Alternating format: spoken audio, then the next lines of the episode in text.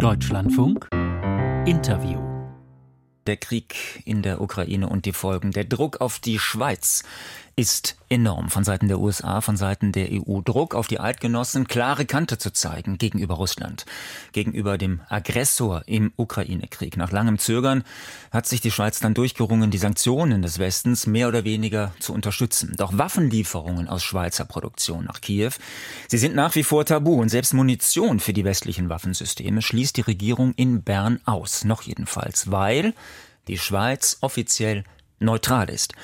Und das, sagen jedenfalls die Kritiker, weil immer noch multiple Finanzströme aus dem Alpenland nach Russland fließen und auch umgekehrt, wie auch zu anderen autokratischen Staaten.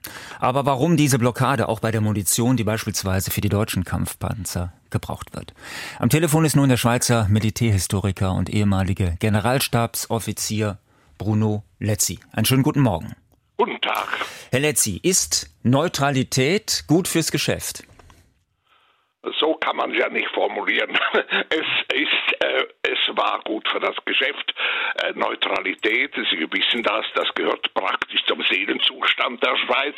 Es war auch einfach diese Neutralität, die eigentlich nur in einem zwischenstaatlichen Konflikt zum Tragen kommt, in früheren Jahren zu pflegen und gleichzeitig Waffengeschäfte zu betreiben, weil das sich nicht im Widerspruch zueinander befand. Ja. Sie sagen, man kann das nicht so formulieren. Das war ja äh, meine Frage. Ähm, Sie sagen, jetzt gilt das nicht mehr, dass es gut fürs Geschäft ist.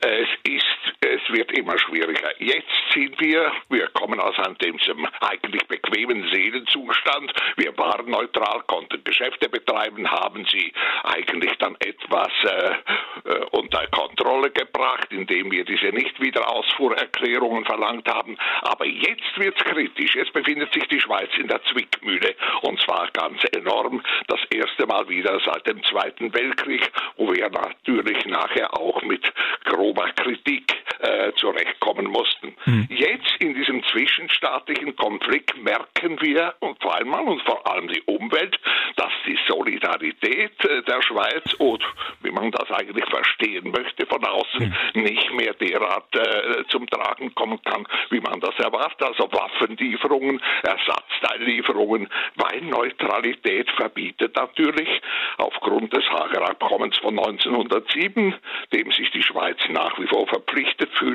verbietet die Unterstützung einer Kriegspartei. Und das wäre natürlich äh, der Fall, wenn wir Waffen liefern würden zugunsten der Ukraine. Das ist, steht fest, auch wenn mir das persönlich nicht gefällt. Die rechtliche Grundlage ist klar, nicht? Herr, Herr Letzi, äh, Sie haben das gerade noch mal genannt, Hager Abkommen 1907, Neutralitätsrecht, das ist da äh, festgelegt worden. Also die Schweiz darf sich nicht an politischen Konflikten beteiligen. Jetzt haben Sie schon angedeutet, die Schweiz ist jetzt in der Zwickmühle. Jetzt wird es knapp. Sind Sie persönlich auch in der Zwickmühle? Persönlich auch in der Zwickmühle. Ich arbeite ja schon seit vielen Jahren an diesen Fragen. Ich war bei der Neuen Zürcher Zeitung Redakteur äh, während 25 Jahren für Militär- und Sicherheitspolitik. Ich war viel im Krieg. Äh, ich war in Afghanistan, in Tschetschenien, auf dem Balkan und so weiter und so fort. Ich bin in der Zwickmühle, weil ich sehe natürlich die Probleme, gerade das Grauen des Krieges, das ich aus persönlicher Anschauung erkenne. Da werde ich natürlich kritisch, bin nicht, äh, ich bin nicht der Vertreter Berns, äh, das ist hoch schwierig zu beantworten. Ha, weil, da haben Sie schon eine Antwort für sich gefunden. Ich habe sie noch nicht ganz gefunden. Ich muss es ganz ehrlich sagen. Ich bin immer noch hin und her gerissen. Ich stehe noch nicht ganz auf festem Boden, weil ich muss einfach sagen, wir sind im Moment einfach, weil wir als neutraler Staat uns verstehen, sind wir verpflichtet, uns an das Hager Abkommen zu halten. Da äh, gibt es keine Diskussion. Wir können den Weg von Schweden und Finnland beschreiten, indem wir sagen, wir kündigen äh, dieses äh, die Vereinbarung von Haag über die Rechte und Pflichten des neutralen Staates. Das können wir jederzeit. Aber zu glauben jetzt, mit einer Lockerung des Kriegsmaterialgesetzes könnten wir uns aus der Affäre ziehen, das geht nicht. Also das Spannungsfeld bleibt nach wie vor bestehen. Wäre das nicht ein erster Kompromiss, ein erster Schritt zu sagen, wir machen zumindest Waffenlieferung, Munitionslieferung, das war ja unser Aufhänger, äh, zumindest äh, möglich zur Verteidigung der Ukraine, zur Selbstverteidigung gegen den Aggressor? Also dass wir erlauben, sagen wir diesen Ländern, denen wir mit einer nicht aus Wiederausfuhrerklärung eigentlich Fesseln angezogen haben, dass wir diese lockern würden. Wie gesagt, das wäre eine Möglichkeit, aber sie ändert nichts an der Tatsache, äh, dass wir gemäß Neutralitätsrecht mhm. nach wie vor eigentlich äh, dazu verpflichtet sind, äh, Kriegspartei zu leisten. Also wir können uns mit gewissen juristischen oder gesetzlichen Schlaumeiereien können wir uns nicht aus der grundsätzlichen Affäre ziehen. Herr Letzi, wenn wir das nochmal größer formulieren, bedeutet das, die Schweiz würde einen angegriffenen Staat, einen unterdrückten Staat, wie auch immer definiert, jetzt in dem Falle eben ganz konkret die Ukraine im Stich lassen und nicht unterstützen? Sie würde, Oder das sie aufgrund des Neutralitätsrechts, was mir persönlich nicht gefällt, aber und das meine ich eigentlich, wir haben uns eigentlich, wir haben die Frage jetzt nicht gestellt. Wir haben sie eigentlich Jahre verpasst, um diese Frage, wie wollen wir die Neutralität in einer ganz neuen Staatenwelt verstehen, und haben wir nicht gestellt und geschweige denn beantwortet und stehen nun vor diesem Problem. Und was ich vermisse, ist nun in dieser aufgeheizten Atmosphäre, dass die Regierung unseres Landes jetzt nicht mal die Probleme auf den Tisch stellt, programmatisch erklärt, sehen wir das. Also es ist irgendwie ist ein schwarzes Loch, in dem jetzt hektisch diskutiert wird von politischen Seite her, was zu tun wäre, aber es fehlt irgendwie eine Richtung äh, der schweizerischen Regierung, in, äh, wohin die Reise in der Hinsicht eigentlich gehen sollte. Letztlich, wenn wir das rhetorisch oder mit rhetorischen Überschriften äh, aufarbeiten, Zeitenwende, davon ist jedenfalls in Deutschland die Rede. Das hat Olaf Scholz zumindest so angekündigt.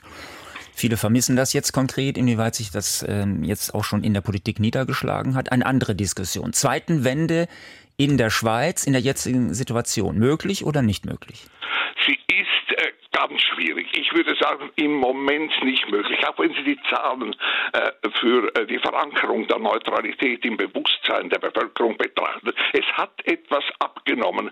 Das zeigen eigentlich die jährlichen Umfragen der ETH Zürich, diese sicherheitspolitischen Trendanalysen.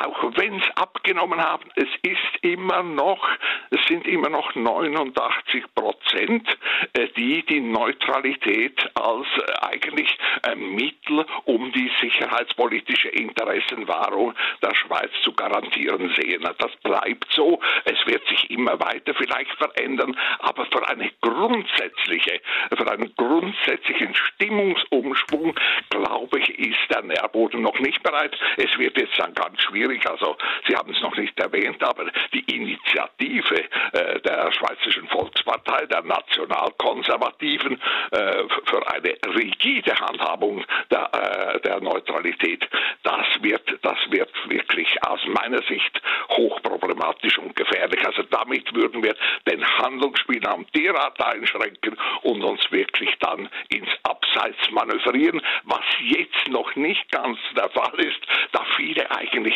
diese Neutralität nicht verstehen und auch der äh, Direktor des Münchner Sicherheitskonferenz, äh, Christoph Heusken, hat die Neutralität in dem Sinne nicht verstanden, indem er auch die Lockerung des Kriegsmaterialgesetzes als Rezept betrachtet. Bei uns heute Morgen im Deutschlandfunk der Schweizer Militärhistoriker und ehemaliger Generalstabsoffizier Bruno Letzi. Danke, dass Sie für uns Zeit gefunden haben und äh, Ihnen noch einen guten Tag. Ganz herzlichen Dank, Herr Müller. Ja, ich danke, auf Wiederhören.